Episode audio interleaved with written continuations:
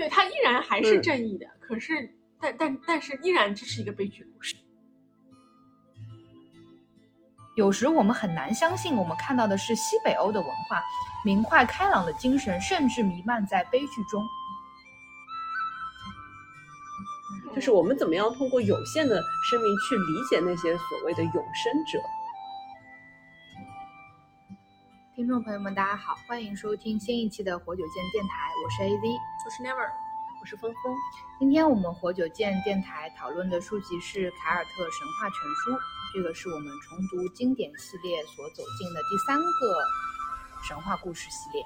那它的作者是英国的彼得·贝雷斯德福爱丽丝，他本人呢就是一个对于凯尔特神话，包括爱尔兰文学等很有研究的一个英国历史学家和小说家。所以这一次我们所阅读的这一本《凯尔特神话全书》所涉及到的地域非常的广泛，包括了爱尔兰马恩岛。苏格兰、威尔士、康沃尔和布列塔尼，也就是把历史上凯尔特人所生活过的区域以及他们所对应的一些民间神话传说故事，全都涵盖在内了。那我们这一次就先从大家的阅读感受，先来简单的跟大家聊一聊。那我先讲吧。好，首先这本书真的好厚啊，给大家介绍一下，这本书是一个五十万字的啊小说。嗯，但是它的阅读体验还是相对来说比较轻松的。嗯，我一开始看的时候，我是把它嗯当做像希腊神话或者是北欧神话这样子的鸿篇巨制来看待的，所以一开始我就是非常的煞有介事。在他讲他的创世纪的这个起源的时候，我想说，嗯，那我要好好看一下它的整体的起源到底是什么样子的，它这些众神是什么样子的。嗯，我也很努力的在记这些名字。其实第一篇创世的时候，其实告诉大家说，虽然它有这样创世的故事，但是这些神的地位很快就已经被削弱了。嗯，后面大部分也都是人的故事，而且人也不再去崇敬神了。后来果然如此，所以呃，在看这整本书的体验，大概前面前面大概有嗯差不多十万字或者是八九万字的时候，还稍许有一些。诸神的痕迹，诸神的崩那种就是，嗯，希腊神话感的那种悲剧史诗感，嗯，到了差不多后面大概三分之二吧，全部都是非常非常像，嗯，格林童话，嗯，都甚至于都不是安徒生童话，是格林童话的感觉，啊，但是又非常的，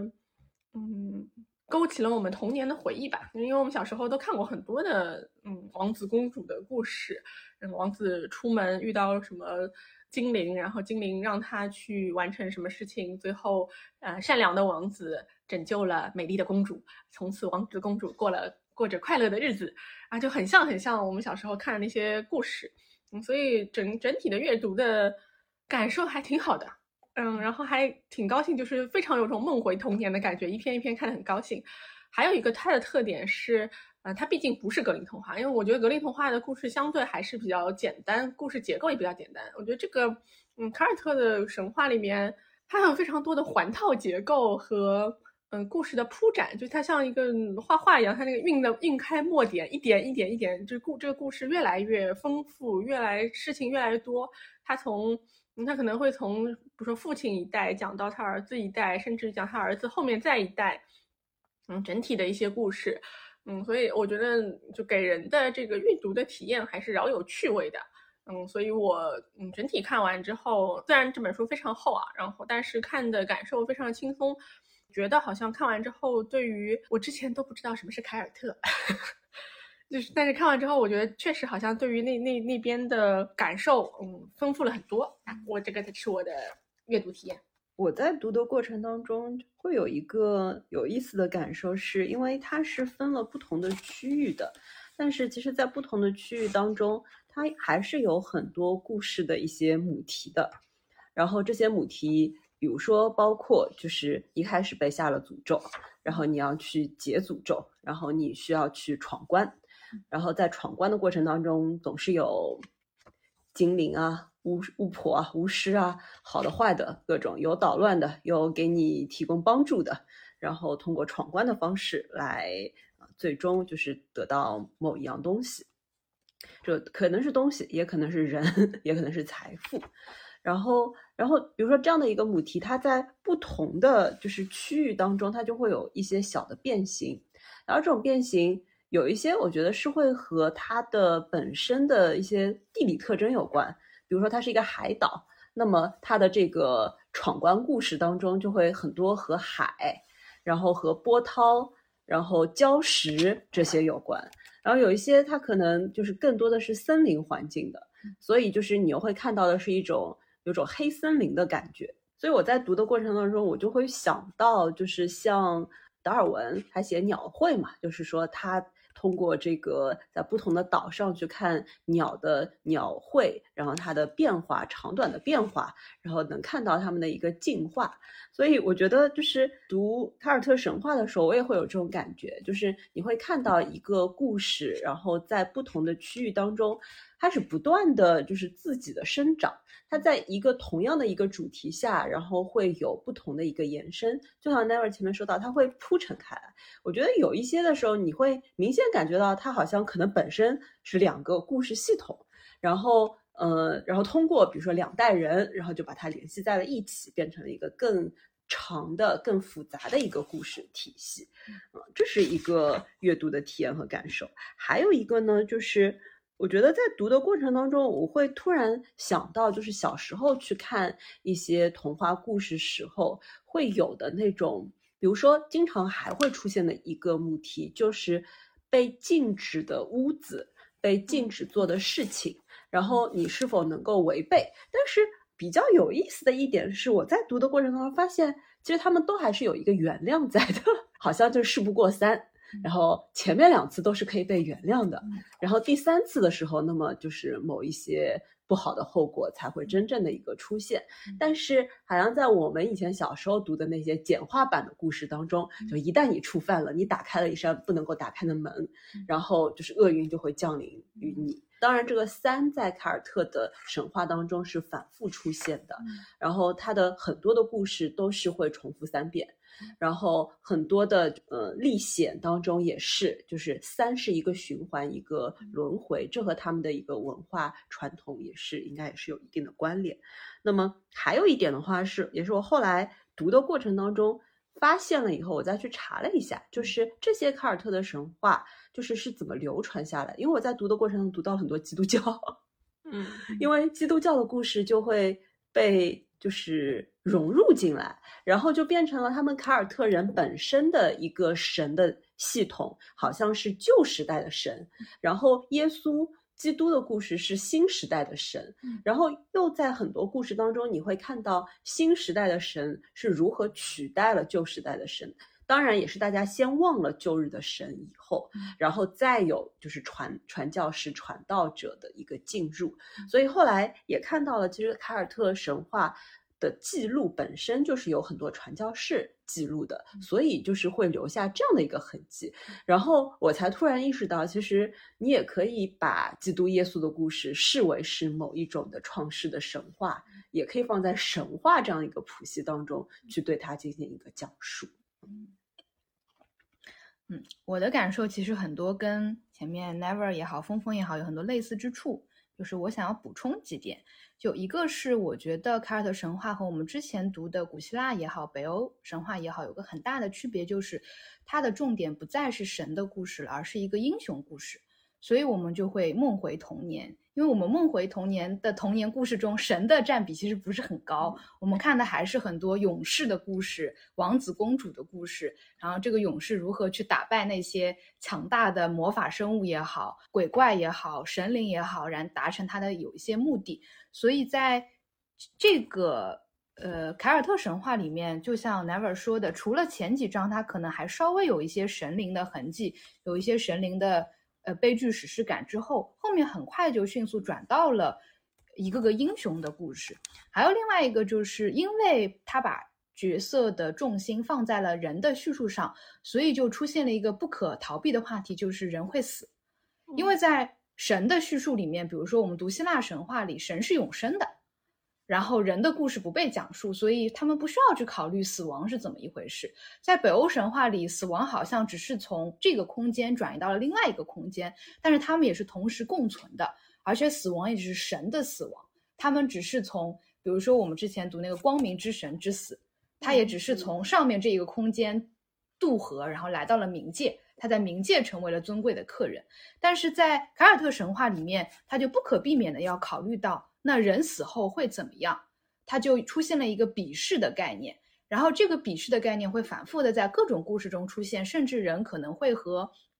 鄙视的人相互坠入爱河，或者彼此勾连。这就让我想到，呃，之前我们看那个《聊斋志异》啊，不是《聊斋志异》，就是有部电影那个 Coco。嗯寻梦环游，Coco 就是它的原名，对，就是墨西哥的有亡亡灵节节，其实跟这里面有一个那个，我觉得很像，就是他们会有一天来庆祝这个笔试的到来，嗯。嗯。然后那个笔试的大门会打开，他们可能嗯。就会此世的人和彼世的人会共同共同存在，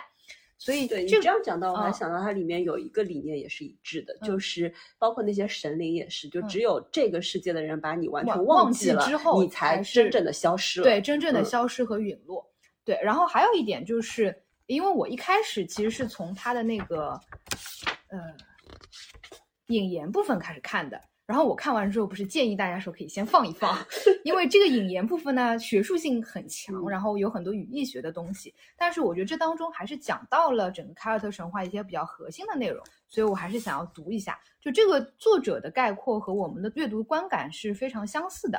他是说，奇怪的是，他们的神话却有一种温暖和轻盈的调子，而不是弥漫在日耳曼文化和北欧文化的传奇故事中那种阴郁的苍凉。有时我们很难相信，我们看到的是西北欧的文化，明快开朗的精神，甚至弥漫在悲剧中。凯尔特神话传说有一种永远乐观的精神，然后死亡永远不是征服者，他们认为灵魂会轮回转世，所以说他们以哀痛来迎接新生，以欢喜和庆祝来迎接死亡。就是这些内容，我觉得确实在阅读的过程中会反复的体验到。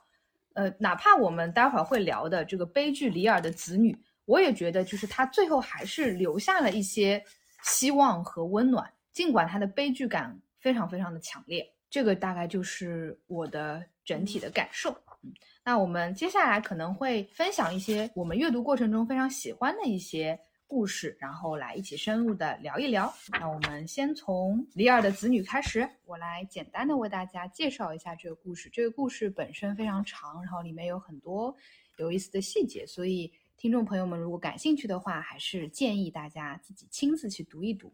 那在我的角度，我觉得这个里尔的子女可以分成三个部分。那第一个部分其实是关于啊、呃里尔他是达努族的一个神灵，然后他的妻子去世之后，他有机会去就是认识三个美丽的女子，选择其中一个作为他的新的妻子，然后他挑选的呃其中的一个选择了伊芙，伊芙为他生下了好几个孩子，是两对双胞胎啊、其中一对是一男一女，然后第二对是两个男孩。但是这个美丽的伊芙去世之后，他又重新选择了他的姐妹，叫做伊菲，作为他的孩子的后母。这个故事在前半段就是一个非常经典的后母伤害他前妻所生的三个孩子的，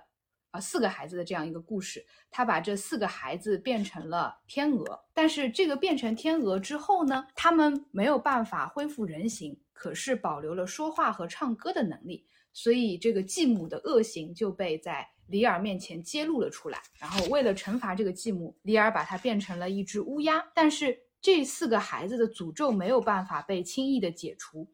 他们注定要在世间漂泊三个三百年。就是九百年的时间，然后直到啊一个王子和一个公主结为夫妻的那个瞬间，他们的诅咒才能被解除。那这个就是第一个故事，我觉得是一个非常经典的变形，然后恶毒的后母以及后母受到惩罚的故事。然后在这之后，就是对于这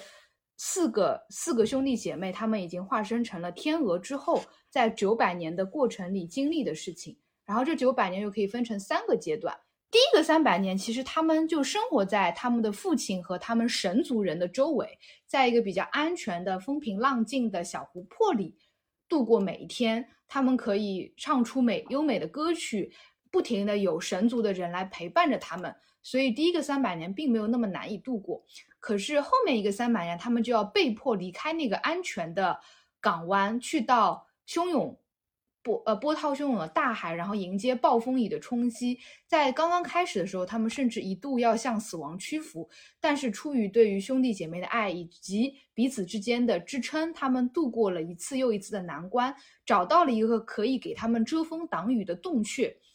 呃，所以每当暴风雨来临的时候，他们就会在那个洞穴中度过暴风雨。在这个过程中，他们又过了三百年。然后在这个三百年里，虽然他们已经远离了。自己的父亲远离了这些神族，可是他们还是可以，呃，有各种各样的机会了解到他们的信息。比如说，他们的父亲也会派出骑士来寻找他们的踪迹，彼此之间相互了解消息。然后在最后的一个三百年里，他们又要离开这个海岸，去到一个新的、更加痛苦的地方。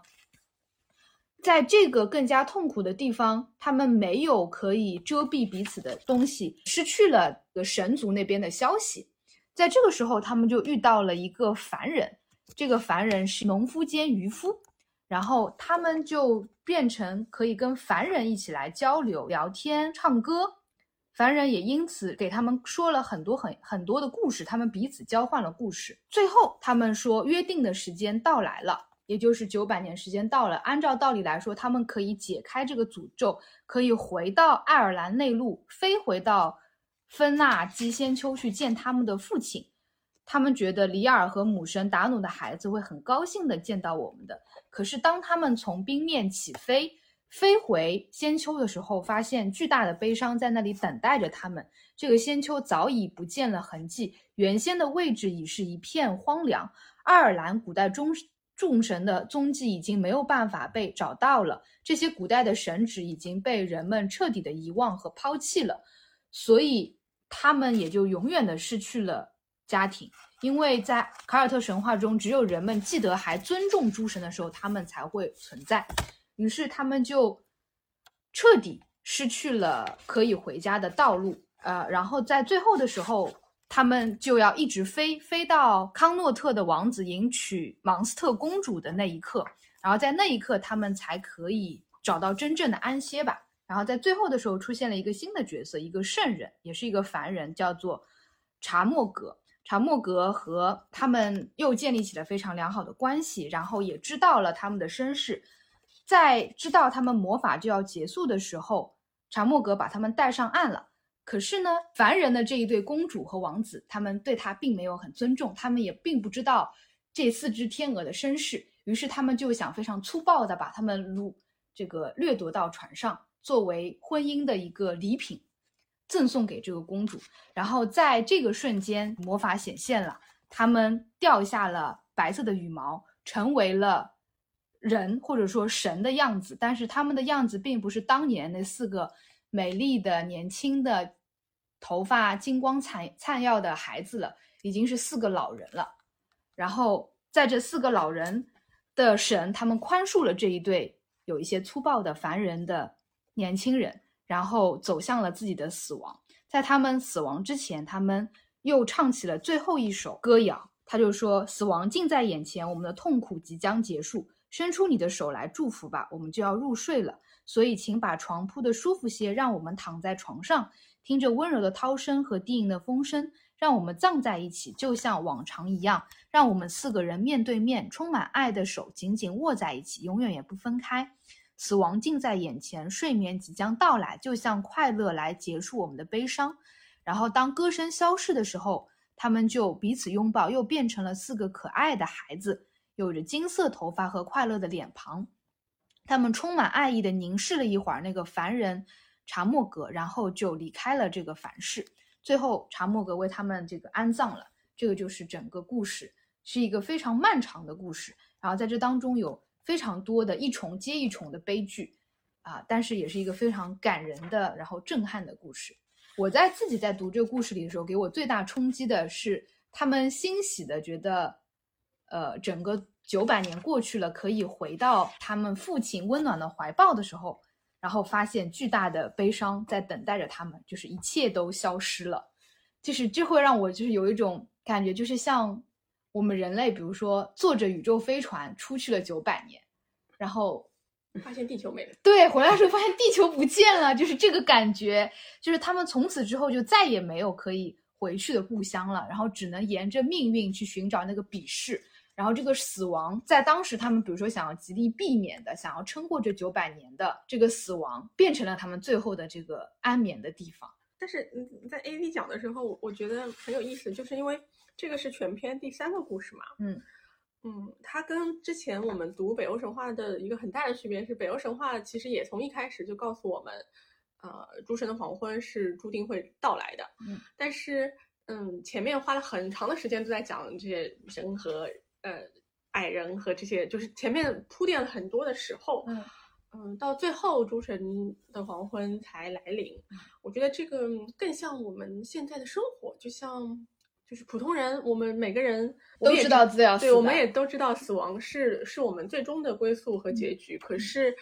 呃，看起来感觉上死亡离我们很遥远，所以我们还就是沉浸在嗯每天的嗯 生活当中。觉得死亡离我们还是很远，但是这本书很很有意思的是，在第三篇的时候，嗯，其实，在第一篇的时候就就在告诉我们，嗯、结局已经注定，然嗯后，嗯、但是而且他就已经把结局直接呈现在我们面前了。所以为什么在就是呃里尔子女，嗯，正他就在第三篇，然后嗯真的是很赤裸裸的把神的结局，嗯，呈现到了我们面前，就告诉我们神是这样子的。呃，我应和了一下，我觉得我们我我应和一下，看了一下创世的时候，其实为什么神会这样子？其实，在创世的时候已经告诉我们了，因为嗯、呃创世的故事是达努，也是就是说两个姐妹达努和多努的孩子，嗯他们之间的征战。当然，所谓达努的孩子好像就是我们所谓的正面人物，然后多努的孩子是反面人物。最后，呃，神就是达努的孩子战胜了多努的孩子，就是所谓的神战胜了他们。但是他在战胜他之后，光和善的神旨、呃、获得了胜利，然后还唱起了赞歌的时候，他的妹妹多努其实是从大地的深处。发来了他的预言，说所有的生命都是短暂的，即使你的孩子也不是不朽的。我的姐姐，他们被打败的时候终将到来，那时没有人类会愿意让诸神来养育他们，他们会像我的孩子，在今天一样被驱赶到黑暗中去。我觉得他很有意思的是，他直接就把答案给了我们，所以嗯到最后的时候，为什么后来我们看全都是人的故事？嗯我觉得这个也是不是也是凯尔特人的一种灵性和灵感？嗯，他们好像更快的预知到了生命的终结是这个样子，所以我们普通人在看李尔的子女的时候，确实我可以理解这个痛苦，但是我也觉得这个这个故事很有意思。嗯我觉得在这个当中，是不是也和他们那边就是经常有的各种各样的战斗是有关联的？所以他们当发生了战斗，当一个更强大的种族统领了另一个种族的时候，那么就是需要你放弃原来的宗教信仰啦，然后就是需要你去遵从。然后一开头可能是会有一些痛苦，但是几代人之后，大家就忘记了。然后我觉得它里面还有一点很有意思的一点，就是在讲这些神，他倒也不是彻底的消失，但是它在不断的被降级，嗯，嗯，就是原来是神灵，后来变成了仙仙灵灵，就它的那个再后来悲剧感还没这么强。对对，嗯再后来变成了变成了叫做小矮精。我觉得就是在这个降级的过程当中，其实也是一个很有意思的，就是，呃，所有曾经的，就是集体的记忆，其实并没有真正的消逝，而是它会换一种形式出现。但是它在换一种形式出现的时候，那么，呃，首先就是它会有更强的一种功能性，嗯 会记得它的功能性。然后另外的话，就是他们更尊重的是什么？永远存在的其实是死亡和战斗女神，嗯，是这样，因为人类的战斗是没有止境的，所以这个女神是永生的。所以那些代表美好的、嗯。光明的神，其实最终也不能说它完全叫做被黑暗吞没，但是它的这个光焰是越来越弱弱的。对，因为我们我们我们是出生在中国的，所以我们讲起这些历史啊，然后神话什么的，我觉得就是多少它还有带着一种强烈的大国色彩和，呃，和背后的就是所谓的什么几千年的文明史的感觉的。我觉得在看这个的时候，我真的有点理解这个岛国或者是小小国，就是这种夹缝中求生存的国家。我觉得我们可能很难真的去体会他们的心情，但我可以想象，就是大概可以通过这些故事去想象他们的生存环境，嗯呃，和他们对于生死的态度。因为我之前看过，嗯，就是我们什么抗战时期的，嗯，好像是林林，比如说林徽因和那个梁思成写信的时候。他就是比如说前面他写了一段什么类似于什么今天吃了什么，嗯，然后嗯发生了什么事情，最后最后闲笔写了一句什么三弟死了，他三弟好像是飞虎队还是嗯飞行员对飞行员去世的。当然这个痛苦是痛苦也是很真实的，可是因为在那个年代的生死太容易了，所以这些生死就是像日常的生活，它出现在日常的书信里面，他不会就是像。我们现在会这么的抗拒和恐惧，嗯，所以我就在这个故事里面，我感受到了一些可爱，嗯，呃，他们对于这个态度的，但是我也可以理解，就是我觉得非这样子不可不能继续的生活嘛，嗯，这样这就是他们的生活，嗯，那他们也只能用这样的态度去生活，而且甚至是在这样子的一个环境下，我觉得永生反而成了一种诅咒呀，啊，对呀。就是你永生者，你是要看到这一切的，你是要忍受这一切的，甚至说你就是会有那样的一种恐惧在。所以最后就是当他们走向死亡的时候，嗯，我觉得这一段就是你会觉得非常的又悲伤又安宁，对对对，就是他们终于可以休息了。就是否则的话，你你就是需要和自然抗争，嗯，你是需要去。比如说，有人要来抓你，就因为听说了这样一个传说故事等等。但是最终的时候，他们真的是非常的安宁。我在读这一段的时候，正好还在同时看一个西方玄幻背景的现代的小说，然后是什么啊？如何建？如何创建一所大学？还挺好看的。嗯啊，然后就是玄幻小说，是个玄幻小说。对对对，他要创造一个魔法大学。但是就是我要讲，是因为前面峰峰讲到的一点，就让我想起了这个小说的一个设定。就这个小说的设定是说，呃，它就是西方的背景，所以里面有精灵，就是精灵是被神宠爱的，呃，民就是种族，他们又美貌又长寿又机智。然后他们可以在比如说非常漫长的时间里，始终保持着他们惊人的美貌和强大的体魄，所以他们精灵们都是博学多才。然后，因为他们时间够长嘛，所以他们可以学会世间很多的东西。但是精灵，因为他们不会自己不会因为生理的机能死掉，他们会因为什么死掉呢？他们会因为灵魂的苍老而去世。因为他漫长的寿命使得他所有的朋友、爱人，除非他也是精灵，他们一定会离他而去。而且精灵的这个种族在那个设定里，他这辈子只会爱上一个人，所以如果他很不幸爱上的是一个凡人，那这个凡人的寿命只有一百年，然后在一百年之后，这个精灵就是陷入漫长的无穷无尽的痛苦和思念之中，然后他可能会因为这个心碎而死。啊，这就让我想到了，因为这个里面其实也有，就是他们在第二段的时候有一个凡人的朋友，嗯，就是那个农夫和渔民，嗯，但是他说。但是三百年以后，就是他早就老死了，他的孩子以及孩子的孩子也都老死了。嗯，然后他们又要飞飞离这个地方，就因为这个时间三个世纪三百年，在我们的就如果你只是看到这样一个数字，嗯，你会觉得啊，也就是三百年。但是其实你如果和我们的历史去对应一下的话，比如说三百年前几个王朝。对啊，三百年前，对吧？还是明朝吧？明明呃，明朝已经结束了，就清清初嘛。清初。然后你再想再往前推三百年，哇哦，那就是宋。就是你看这样子的一个时间线，嗯，而且它当中，就我在看那一段，就是当他回到就是他们呃父亲曾经生活的那个仙丘的时候，嗯，我还想到的是，就是在。中国的很多传说的当中，其实是类似于那种烂柯，嗯，就是你在你到了仙界，然后你只是看了下了一盘棋，然后回去的时候就发现就是物是人非嘛。其实，在这个故事当中，他的这个世界是打通的。这两个时间线其实是同步的，但是它通过就是时间的长度而使得就是一个凡人的一个世界，甚至是仙仙人的世界也不是永恒的，都是会消失的。嗯，在呃凯尔特神话后面的话也有，他只是他觉得他他已经经历了很多很多事情，但是返回的时候只是发生，只是过了半天啊，或者是半个小时啊，甚至这样的。我觉得时间通过这样的一些神话故事，也在传递，就是我们对于时间的一个人类对于时间的理解和认识到底是什么样子的。嗯因为人类的寿命就是有限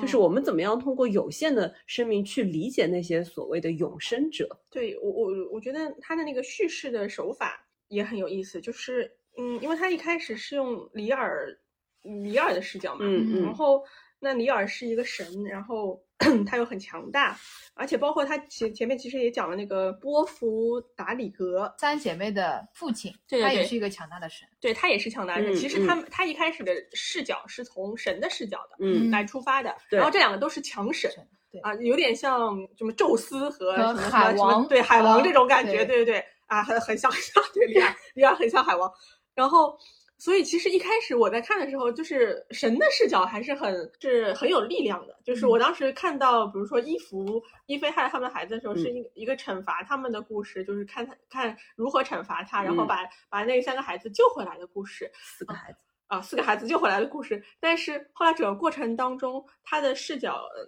就主角就变成了这四只天鹅，然后四只天鹅，呃，我听我讲啊，这四只天鹅他们的这个变化的过程，然后他们经受的这九百年的过程，然后里尔就变成了一个故事里的人。里尔再出现的时候，都变成了就是远远传来的消息，说里尔派来的人来传嗯传递消息，啊，甚至当中还提过啊，里尔在那边过得很好，然后嗯、呃他们都他们只是幸福，很想你对，但是他们只是很想你。然后这个视角就变成了，我觉得我当时就是我的视角就已经变成了天鹅的视角，我就嗯。想说啊，那我的爸爸在远方，他正在思念我，还有我的舅舅，然后嗯。他们都在思念我，然后他们都是强，他们都是啊、永生的神，然后只要我的咒语解除，我就能见到他们，我就能恢复我幸福的生活。最后他，然后所以悲剧才显得这么的切实。到了九个世纪之后，他回去，他发现他他们父亲曾经庄严而宏伟的宫殿都已经消失了，然后那些立着高贵的石柱和壁画的地方，现在都长满了杂草和荨麻。然后所谓的男女的诸神、英雄、高贵的君王都已经没有了，而且连坟墓都空无一物，什么的连霉菌都不长了，那那边已经空无，就什么都没有了。只就是，我觉得他是把这个当中，他是颠覆了我们的想象，甚至于也颠覆了我们对神明的想象。就是我觉得我们还是对于神明觉得，就是神肯定是永生的嘛。我从普通人的角度来说，神的力量是无限的，因为我们的力量太有限。但是他他确实他把这个时间段拉长了之后，他让我们知道神也不是这样，神神也不如我们想象中的这么的有力量，可以被我们依靠。然后最后他们也消失了。因为他前面就是加了一句嘛，就是只有当人们还记得并尊重诸神，他们才会存在。嗯就前面那位说的时候，就是说到给那个一菲的惩罚，就这个惩罚其实也是只有我觉得是只有神才会做出的一种惩罚。他的惩罚就是让一菲变成了对变成了一个嗜血的乌鸦的形态，但是飞也是神，对啊，都是无法消灭它。嗯，就是并不是用一种消灭你的肉体的方式，因为对我们来说，嗯对人来说，消灭肉体是最重的惩罚，可是对嗯神来说不是的。对，而且就是是以一种非常糟糕的状态存在着，嗯，嗯，然后让你然后同时你又因为你又不会死，对你又死不了。嗯然后，所以就说，你看，对他的一个描述是，他立刻变成了一只可怖的啼叫着的乌鸦，嘴里还滴着血，然后说，呃，他拍打着坚韧的翅膀，从口中流着鲜血飞了起来，嘶哑的叫着飞向天空。他注定要一直飞下去，直到时间的尽头。而且它它代表的又是死亡和战争，这是人类都不会忘记的一个神。嗯，所以它就是不断的飞啊，永远没有安宁。嗯嗯。相较而言，他给那四个孩子下的这个咒，还有一个尽头终点有一个尽头终点，，对，那我们刚才讲了一个不能永生的神的故事，那我给大家介绍另外一个故事，嗯，是一个关于人的故事，它叫彭格西克领主。然后这个故事呢，嗯，它的故事情节非常的复杂啊，让大家容我讲一讲。嗯，是这样子的。呃首首先它开篇他就说了，有一个地方，然后有一个城堡啊，那边还有一个遗迹，现在只剩下塔楼了，所以这个城堡里面什么人都没有了。但是它有非常阴森恐怖的传说，然后这边也很吓人。嗯，但是呢，这里并不是都是废墟，它曾经是有有一个呃故事的。那故事是开篇是这样子的，它倒数第二名领主叫名叫瓜瓦兹啊，然后。这个人大家可以记住一下，他是一个重要的人物啊。这个故事他其实讲了两代人的故事，就是瓜瓦兹和他的孩子的故事，因为他是倒数第二名嘛，还有一个倒数第一名的人。传统的经典的开篇就是瓜瓦兹出去了，遇到了一个公主，跟这个公主相爱了，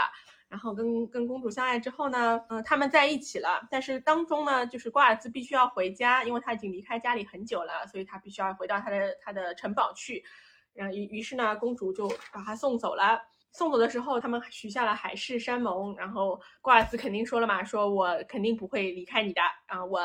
回去之后去去我就会回来。如果他没有办法回来的话，嗯，瓜尔兹说我会等你七年，在这个期间我绝对不会爱上别的女人啊。然后他就回去了。回去之后，对吧？他犯了跟天下男人一样的错误，回去之后立刻忘记了这个女人。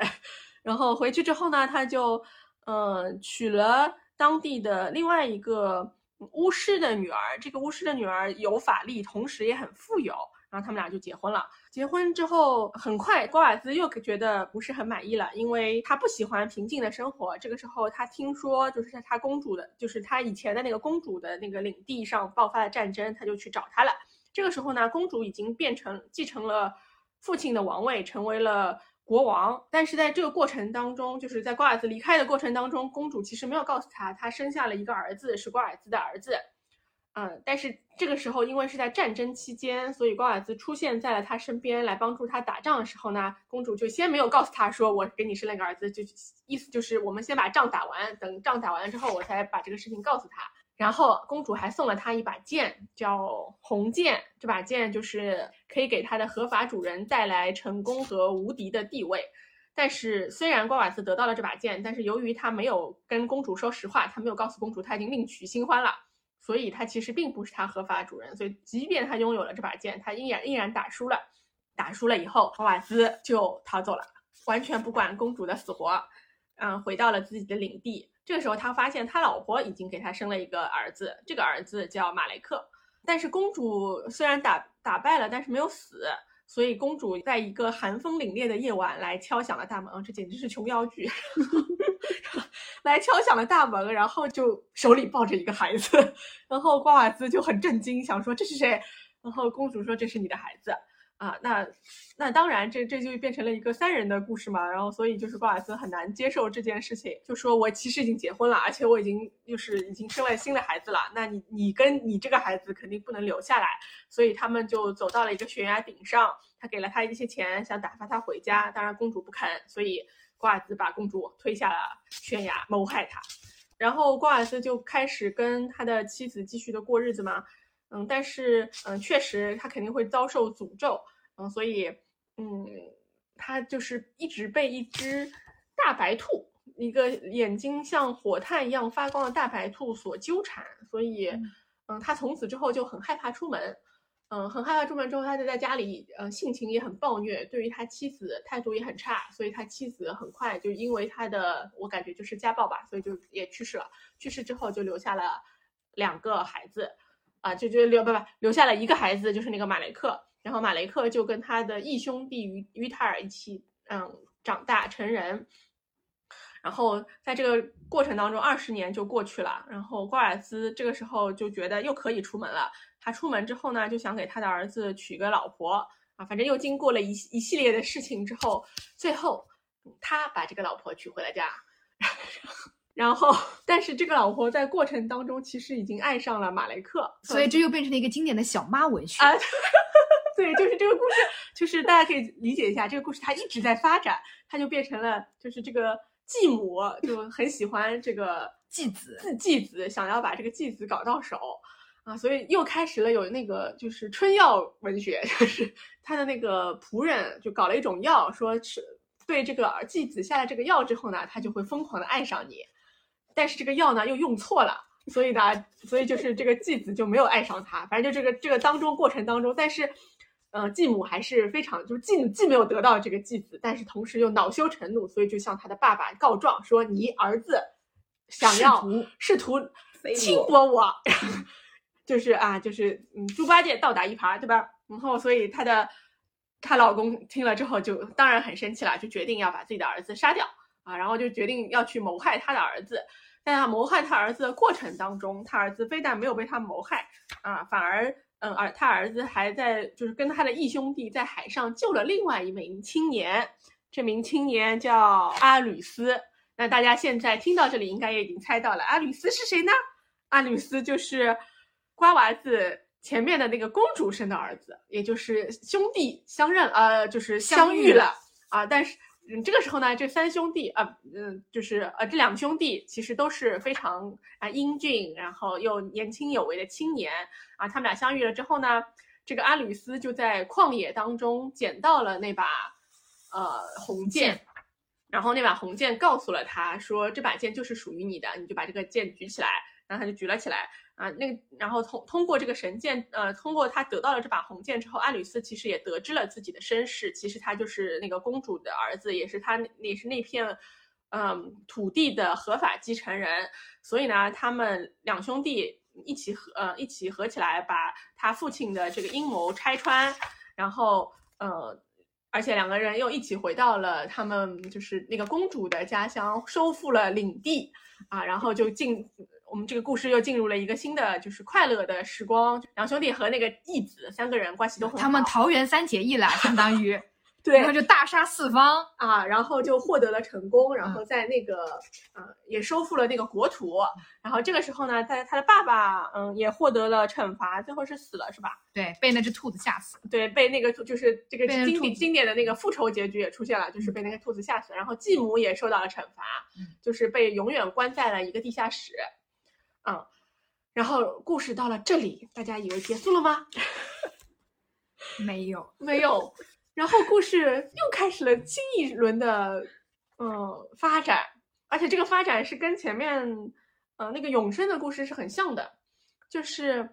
呃马雷克这个时候呃他喜欢上了魔法，因为前面讲过嘛，他的妈妈是一个魔法师的女儿，她会魔法，所以马雷克也有一些些魔法的根基吧，所以他就出外去寻找。呃，去学习魔法，而且还娶了当时当地的一个，反正也是一个非常美丽的，呃，当时的那个首领的女儿，娶她为妻。那个女女女生也是才貌双全，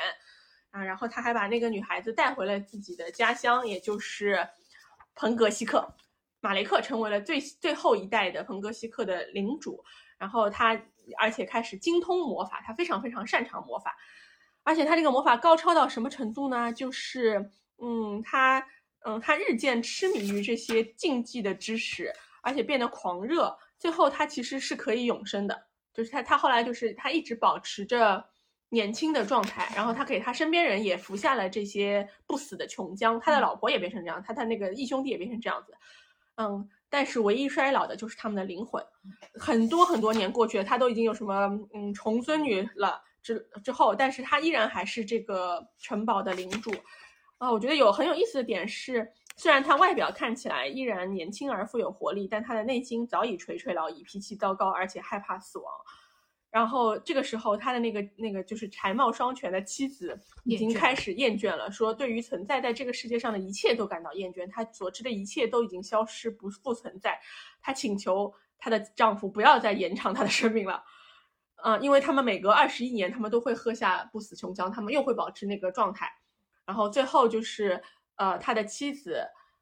嗯，他的妻子假装喝下了那个琼浆，但其实没有，所以他妻子死去了，啊，然后马雷克，嗯，得知了这个消息，嗯，但是悲伤了一阵子，但是又很很快又重新沉迷在了他的魔法当中，最后的最后是他不断的去，呃，研究这个炼金术。他在成功的在石头里面提取了一种黑暗的液体火焰，但是这个超过了他的能力范围，石油出现了，对对对，然后最后啊，最后因为石油啊，就就是因为他的这这个最后的这个黑魔法吧，然后最后火焰席卷了整个的啊彭格西克的堡垒啊，最后一切全部都消失了，他们他的那个义兄弟也消失了，嗯嗯，就是也死了，然后也吞噬了所有的记载着禁忌知识的嗯那些书籍，啊，除了他们之外，其他的人，最后就是剩下了我们现在能看到的这个废墟，然后故事就结束了。就是我个人很喜欢这个故事，就是我觉得。要不是他最后这个结局，就是他如果他的故事停在了他们三兄弟大杀四方，那我觉得他是一个非常嗯典型的，就是格林童话的那种故事。虽然它里面就是还有很多的就什么小八文学啊，然后什么琼瑶文学啊，就是因为它的它前面的故事也已经非常非常的精彩和丰富了，嗯，它有各式各样的元素，嗯，各式各样的复仇，嗯，但是最后它走到那个结局的时候，其实还是一个所谓的正义战胜邪恶的一个结局嘛。可是我觉得它非常有意思的是，它神来一笔，它讲了马雷克的结局，而且我我看的时候我也在想说，其实我们应该能够想到的，其实他在故事的开篇就告诉你。呃，就是一个瓜娃子，对，瓜娃子子是一个倒数第二代领主，然后而马雷克是倒数第一代领主。如果真如我们所见的，他如果一直是英雄少年的话，那那个故事应该是就是他的他的领主地位会不断的继承嘛，嗯而不是变成废墟。那为什么会变成废墟？当我看到这个时候，我已经忘记了前面。嗯嗯那我们已经忘记了，就是这个时候我们已经完全投入在了这个丰富多彩的正义战胜邪恶的故事上。而且我当时那个时候我就想讲说，你看他又娶了新的老婆，就他又娶了美丽的首领的女儿，又是一个，而且甚至于他当中还有爱情，就是他他把他妻子带回家嘛，他问他愿不愿意，他妻子说你去哪里我就啊对对对，去哪里，只要有你的地方就好，就是 就是家，就是家。就是就是有一种啊，一切都大团圆，大家就是非常非常的快乐美好。他的义兄弟也很好，就是他没有、没有不好的事情，他的哥兄弟也很好。但是这个时候他神来一笔，就说他开始迷上了这个魔法。虽然他在迷上魔法，但他依然还是一个善良的人。他也没有说他做什么坏事，他也没有说他黑化了。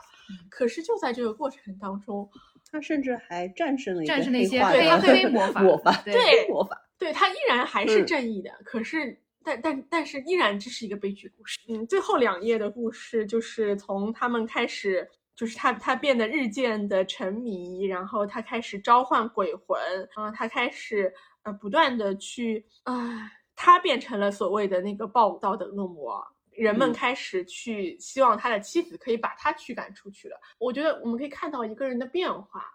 和他最后走向的那个结局，以及他，我觉得我我也很喜欢他妻子想要死，就是他的嗯妻子感到一切都厌倦，就是感到一切都都不重要要死的那个结局。对，所以我觉得这个这个故事我很喜欢。我觉得这个故事给我一种，我不知道这个这个这个判断有点很神奇，就是有一种对于知识的或者未知的敬畏和恐惧，就是人不能够去掌握超出你认知范围的知识。实际上，比如说他为什么会变成那样，是因为他开始去追求那些本不应该由凡人知道的知识了，他要去操纵鬼魂，然后他要去追求永生，但是最后是什么让他死掉的呢？是因为他不认识的那个石头。然后那个石头是此人带来了大量的黑石，除了德维德，其他地方都找不到这种黑石，所以这个也是一个超出他他不熟悉的东西，他不知道的东西，然后又把他杀死了。我自己觉得这个故事有点像神的故事在人身上重演的感觉，就是马雷克给我一种，其实最后已经有点像神了嘛。神了，对，他的就是神的矮化啊和就是是这个弱弱的神，弱的神对，就是就是有点像，对对对，他在表面上那种感觉对他在表面上似乎在模仿神的行为，因为他已经，其实你们看他最后他的状态其实跟神差不多了呀，因为他首先他又永生，他又永生，他又年轻，他又有他又可以他去召唤鬼魂，嗯他又可以去战胜嗯，其他的其他的东，西。对，就他那个状态，其实就已经是我们理解中的神了呀。我们对神的理解不就是这样子吗？而且有了很多孩子，这些孩子到世界各地去寻求财富啊，对啊，有一种诸神诸神之子，就是到处都有啊。对啊，我们普通人对神的理解不就是这样子？而且我我觉得后面，因为这个后叙述已经是很多年过去了，人们老了死了，就是我我就是这个时间线已经没有了。对对于我们来说，我就是我们看故事，我都已经感觉不到到到底过了多少年了，都已经想象不到了，嗯，因为其他人都已经死了嘛，所以所以才在他说我嗯，当那个他妻子说他所知的一切都早已消失，不复存在的时候，我我就是我们都很难想象，嗯，就是这到底是什么样子的。就是你看他后面的他的这个行为，他比如说一开始追求的是一个魔法，那么我们对于魔法的一个理解和认识，其实是和神话传说是嗯联系在一起的。嗯但是接下来他开始做的是一个炼金术士，然后开始要去炼金，要从这个当中去找到金银，然后等等。然后甚至说，前面 A Z 说到他在寻求就是自己无法掌握的这个知识，这个黑石，所以我们刚刚都说他碰到了石石油油嘛。但是我我我甚至在觉得，就是这样的东西，其实本身可能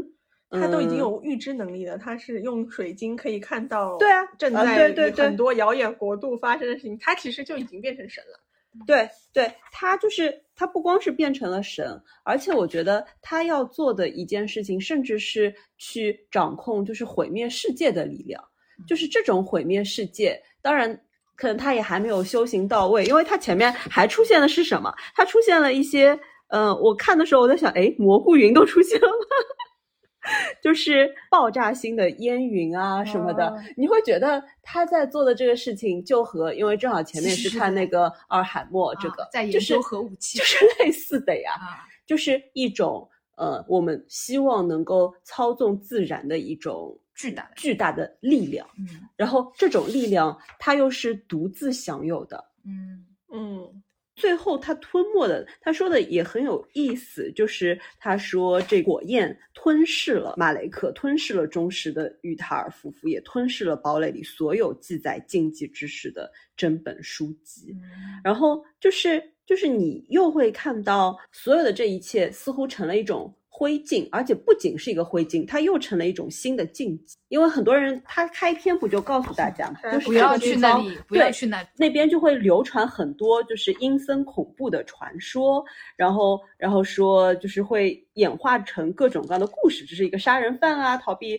制裁啊，然后他的灵魂在那边啊，等等。就是有人也许知道这个故事，但是这个故事在传说的后面又很过去了很多年，在继续传说的过程当中，又会演化出新的一些形式、新的版本。但是所有的都指向一点，就是这个地方不要靠近人，或者说人是不可能成为神的，你不要去追求那些东西。但我觉得读这个故事，另外一点的感受就是，怎么还没有 结束？嗯就是在你每一个觉得差不多的时候，差不多要结束它的时候都会开启一个新的篇章。我本来 以为讲完他的父亲那个故事，就是他被那哦个大白兔搞得坠啊下悬崖之后就结束了。所以他是单身三世的故事啊。嗯其实它每一个小的节点都可以作为一个小一个故事事的结束作为作为，但是他把所有的这些故事串起来，我觉得这也是凯尔特嗯的故事的，嗯就是呃这本神话全书给我的印象，就是它这个故事很长，绵绵不绝。对。然后我就想说，嗯，那他们是在什么样的情况下会讲述这些故事呢？就这个故事一个人讲要讲很久哎，嗯如果要把这个东西全部讲完我已，经不想讲故事了。不是因为这个故事太长了，对，就是我觉得可能就是漫长的冬夜，然后大家在一起，嗯对对然后一个晚上就讲到这里，全作终结，然后预知后事如何，我们下一次再讲。嗯。对，我觉得嗯。可能是这样子的，嗯。它就是有点像，嗯，我我的感觉是有点像我们这种说书的感觉，嗯。就是一个故事好像虽然结束了，但是呃，它里面哎引出了新的人，哎留一个扣，嗯然后嗯然后就说哦，我们那么下次我们再来讲那个那个下下面的故事，然后它而且它前面这些故事它就是可以串在一起的，嗯，就是有点让我觉得有点像我以前看什么雪莱还是谁，就是他们很喜欢就是在海边，然后一个篝火，然后他们一起讲鬼故事，是日谈吗？就是他们有这种传统。那么我给大家讲的是苏格兰部分的一个故事，它叫卡尔派。我一开始看这个标题的时候，我都不知道这是一个人名。他在讲呢，在西部群岛有一些首领的儿子们，然后他们出游，他们一起出游的时候，他们呃，然后只有一个人回来了。然后当这些国王被召集到这个地方，那么这个唯一活着的人，他不是就是国王的儿子，他不是一个继承人，他只是一个呃继承人的迟钝手。啊所以这个人回来了，然后大家就问他到底发生了怎样的事情，他就讲述了说他们在海边就是见到了呃一匹非常非常漂亮的马，然后大家一个接一个的骑上了这匹马，因为他的身份其实是最低微的，所以他是最后一个骑上这匹马的。在他骑上马了以后，马终于开始向前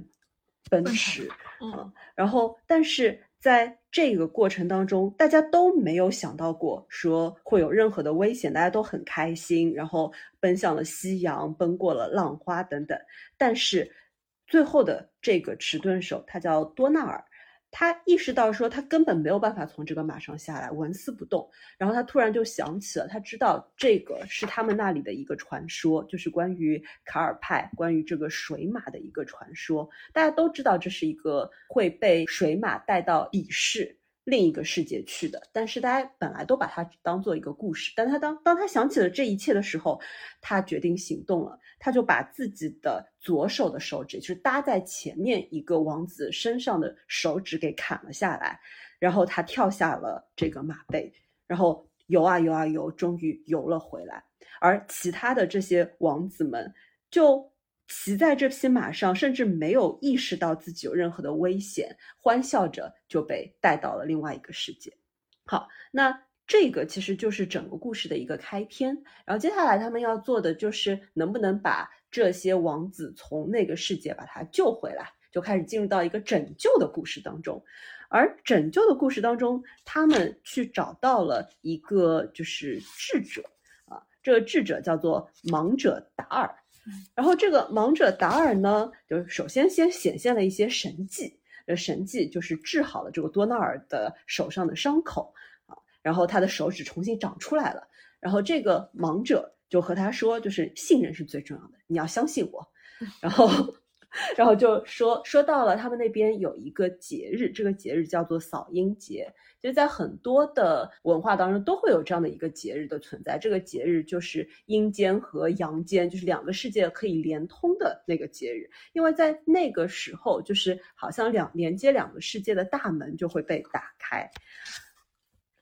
所以他说，在这个时候，其实我们是有可能把那些失踪的同伴的灵魂把它召唤回来的。好，所以本来我就以为，那么他就开始出谋划策，开始要进入到一个就是要做一步、两步、三步，然后来把他们召唤回来的过程。哦，然后故事又转了一转，故事转到了有一个女子，这个女子呢是国王的女儿，也是这个迟钝手，就是这个。护卫的王子的妹妹，护卫的这个王子的妹妹。然后这个少女呢，她虽然也知道自己的哥哥呃被带到另外一个世界，但是他那个时候呢，陷入到了自己的恋爱的爱河当中，爱情，所以他并没有真正的感受到了悲伤。他经历了怎样的一个爱情故事呢？他就是在一个海边，然后看到了一个英俊的年轻人，然后呃。他们就开始相恋了，然后他的相恋呢，是这个英俊的年轻人听着他唱了一些一首关于失恋的一些悲歌，然后就开始流泪，然后这个呃我们的公主就去为这个年轻人擦拭他的一个眼泪，然后这个眼泪就整个的落在了他的一个胸前，他感觉到非常的温暖，非常的舒服，他就真正的去爱上了这个年轻人。但这个年轻人其实很诚实，就告诉了他：“我就是水马，我就是卡尔派。”然后，嗯，但是这个女子感觉到并不害怕，他甚至每天早上都会和这个水马和卡尔派相遇。但是卡尔派呢，就是说到了晚上，当太阳落山的时候，他就要返回到大海。如果如果你看到那时候我睡着了，你一定要叫醒我。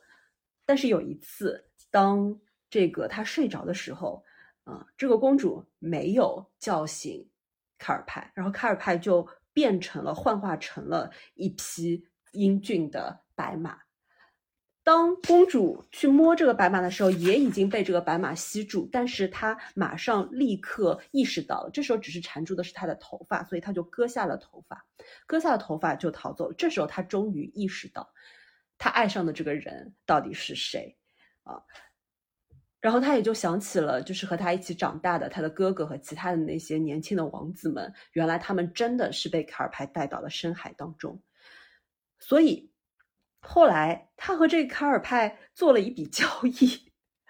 就是他几天也没有再去找卡尔派，但是当他终于回去的时候，他们做了一个交易。这卡尔派好像是真正的爱上了这个凡人的公主一样，所以就答应了这个交易。这个交易就是他说：“如果你爱我，那么你必须给我一份礼物。这个礼物就是让首领们的儿子可以平安的归来。”所以卡尔派居然答应了。这个时候就是那个扫阴节这个节日终于到来，然后在这。一天的个晚上，因为多纳尔他接受了智者的一个要求，所以他们在那一天本来也就是要去拯救那些嗯首领的儿子们的。但是这个时候，好，他又旁出一条线。嗯，这个旁出的一条线呢，就是这个多纳尔他其实喜欢公主的表妹。但这个表妹呢，是一个爱慕虚荣的，爱慕虚荣，喜欢很多的男人，喜欢男人们围绕在她身边的这样的一个女子，所以也是经典故事。对，也是一个非常经典的故事，就是她看不上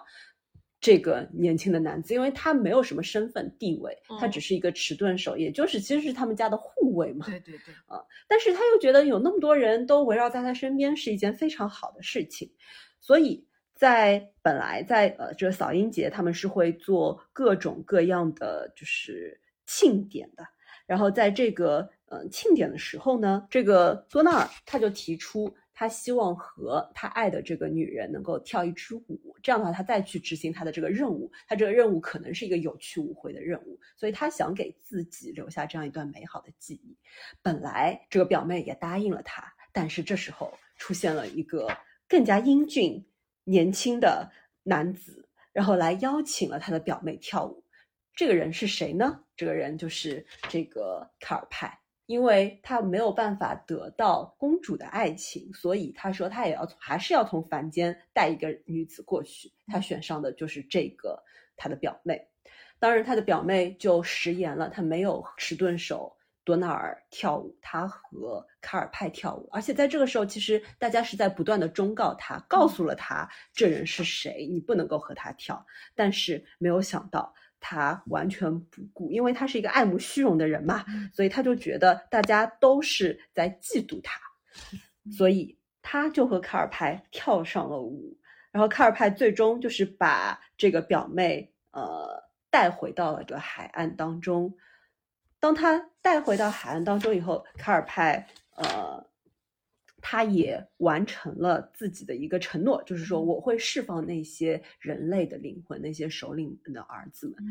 但这个时候，我觉得又有一个很有意思的一个小小的细节。就是因为其实卡尔派他是主动放释放了这些人，嗯，但是又好像是由于那个智者的一个预言或者智者的一个指导，所以这些首领的儿子们终于回到了人世间。然后他说，从今往后，这个智者他会作为一个伟大的法师被载入史册。当然，这些人回到了人间，然后那个表妹就被抓到了深海当中，成为了一个不断劳作的、保持珊瑚王座光洁的 这样的一个工作人员。多纳尔，多纳尔和那个公主他们在外出散步的时候，多纳尔就转而去向这个公主求婚了，然后这个公主还还答应了他。他当中这一段说的也很有意思，他说他们之间没有激情，没有情欲，但他们意识到他们是那么的在乎对方。培育真爱、安慰和福祉比什么都重要。于是他们结婚了，整个这个故事也就结束了。不，最好笑的是卡尔派听到这个消息后掩面而泣啊，然后他转向那个凡人说：“不要怠慢你的工作，在这里干满一千年才能休息。”嗯，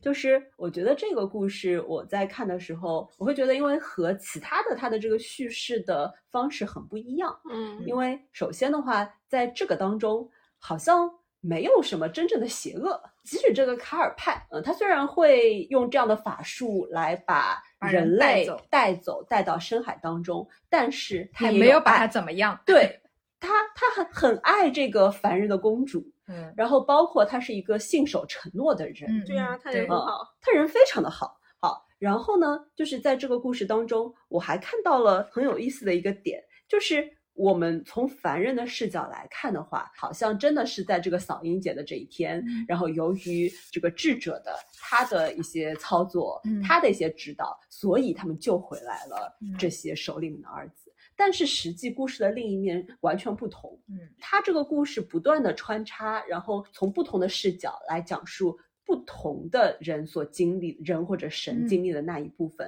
然后把它拼凑在一起，就是只有我们的读者你才能够看到整个故事的一个全貌，嗯。而你如果局限在某一个视角下的话，你都会看到的只是你这个视角下所理解的这个世界。嗯然后最后包括说卡尔派他和他的这个大灰海豹，就是他的这个仆人嗯之间的这个对话也很有意思。就大灰海豹就说他说啊，其实他的智慧尚不足，呃，然后还拯救了这些首领们的儿子。呃然后卡尔帕说啊，的确如此，但毕竟他做到了。然后我们这些鄙视的存在从不食言，就有一种他们还是超越于人类的。然后我们是是一个就是不食言的，我们是信守承诺，我们是有爱的这样的一个种族呃然后我们好像有一种高维就是降维打击人类的这种感受在。前面峰峰说这个时候让我想到我刚刚看的部电影，就是《石之嗯愈合的怪物》，它的嗯其实叙述手法就是跟这个很像，嗯它就是同一个事件的三个不同的侧面，但嗯是嗯因为它用不同的剪辑手法，它可能把 A 的视角和 B 的视角和 C 的视角就交叉剪在一起，嗯嗯啊，然后它的时间线也是混乱的，所以它就把整个事件，就是真的你要看完整个电影之后，你才才能够拼凑起来。对，嗯拼凑起来，对，确实很像。对，因为它的这个叙事也是在不断的切换和转换，对对就是不像前面的我们的故事，你还会看到，比如这一代人结束了啊结束了到下下一代然后再下一代，就是它是完全就是顺着的，人的呃视角也是不变化的，时嗯间也是延续着的。嗯而在这里的话，我们会看到它的各种的穿插。嗯嗯，然后我觉得它确实就是像最开始说的，就是凯尔特神话里面它的底色是温暖和嗯，开朗的，就是嗯这个故事大家想一想，它很容易就走向一些 肮脏的地方，对对吧？每一条路都可能很肮脏。每一条路都可以转向一些肮脏的地嗯方，但每一个人都可以成为大坏蛋，但是没有人是坏人。嗯，他们好像只是出于不同的立场、不同的理解来在在做一些这样的事情。嗯，我我觉得他这个底色的底色的乐观，可能跟他们的嗯，可能跟他们的生死观比、嗯比较有关系。嗯因为我觉得他们就是他们，哪怕是所谓的很坏的人，嗯，他们好像也也没有这么腐，就是 就是你看他那个那个那个表妹嗯对嗯啊、就是他坏的很简单，对他坏的是爱慕一下是爱虚荣慕虚荣而已喜欢男人们环绕着。他，对，然后最后他受到惩罚，就是他要去 在擦椅子，在对凯尔特那边擦擦王座，然后擦一千年。对凯尔派就说你你你要在这边干满一千年，就好像也有一种 戏谑的感受在里面。对，因为我觉得可能也和他们就是前面说到生死观嘛，因嗯为其实在这边他讲到的也是两个不同的世界。其实扫阴节本身的话，它应该是阴间和阳间，但是其实卡尔派在的那个世界又不是一个阴间，对，它其实可能理解为它是就是海王，它嗯就是海底之王。嗯然后，所以它的是什么大灰海豹啊，然后珊瑚啊这些的，嗯就是就是它有不同的一些世界，这些世界是并列存在着的。嗯然后这种并列的存在，可能也会让他们去理解，就是生死也好，理解就是嗯整个世界的运行也好，可以把它放置在不同的角落里。嗯，嗯。我觉得卡尔派又是前面说的那个神的降级啊，我觉得他就是海王啊，但是这里头莫名其妙变成了 水马，水马，嗯，然后智者其实也被降级了对啊就是我觉得智者可这个能之前是，比如说另外一个预言女神之类的，呃智者就是他，虽然就是因为嗯他说他将会作为一个伟大的法师被载入史册，但是如果我们就是就是作为读者来说，我们知道其实他说的这个方法并没有实现，嗯对，然后本身卡尔帕就会把那些王子放回来，嗯，但是他又被作为嗯伟大的法师，嗯，嗯就是大家会以此来纪念他。我自己看的时候，我会觉得他很像我们讲的，就是就是你其实不知道因果，但是你只是凭着这个果去猜因是什么，嗯然后就觉得啊、呃那是可能，比如说是因为今天这个事情发生了，然后导致我接下去会这样子，那我下次就要避免这个事情。但是你你可能这并不是你能够去猜想的事情，但我我觉得凡人又非常想要就是抓住这些嘛，就是这是为我们为什么想喜欢什么伟大的法师，我们喜欢这种智者，我们希望他们可以给我们提醒，对嗯他们可以告诉我们我们应该怎么做，我们可不可以在这里面抓住蛛丝马迹，让我们的生活会变得更好。但是就是对吧？就是凯尔派就告诉大家，这这些都都你们的智慧尚尚且不足。嗯，对，而且因为他是盲者嘛，嗯，盲者也是我们很喜欢的呀。对对对，我们觉得当你某一种感官丧失的时候，其他地方会有补偿。或者是说，当你拥有一种超于常人的能力的时候，你需要付出一些代价。嗯啊，它里面其实还有好几个故事，也都是和看见看不见有关的，啊就是在眼睛上滴药水啊、啊涂药膏啊，对对然后你就能够看到就是另外一个世界啊、嗯等等的。嗯呃就是包括或者是战战胜巨人的时候，然后怎么样，就是把他的眼睛给戳瞎啊等等。其实，在各个地方的故事当中，盲人好像都会和某些预言家啊看到一些看不到的东西啊等等，这种会建立联系。嗯，啊，我觉得我在这里面看到了很多后面就是我们常见的故事的影子呀，嗯比如说那个嗯灰姑娘，对对对灰姑娘对吧？非常明显就是嗯不羁一家，就是非常典型的灰姑娘的故事。嗯啊 还是三只小猪的故事。啊，对对对，所以我感觉这里面有很多就是这些传统故事的母题嘛，因为像安徒生童话或者后来我们看到格林童话，也都是从这些基础上衍生出来的。是不是同源的？我觉得是同源，就是嗯凯尔特本身，他格其林童话实是德国。呃，对，格德国，但是但是凯尔特人就是从欧洲的北部，然后开始往就是那些岛上面再去迁徙，所以就是它是一个影响范围很广的一个文化。嗯嗯嗯，然后银国的国王，我觉得有点像那个长发公主，就是它有些元素像，就是那个被囚禁在高塔上的少女。嗯哦嗯嗯，我觉得有当中有个故事，甚至让我想到了阿凡提，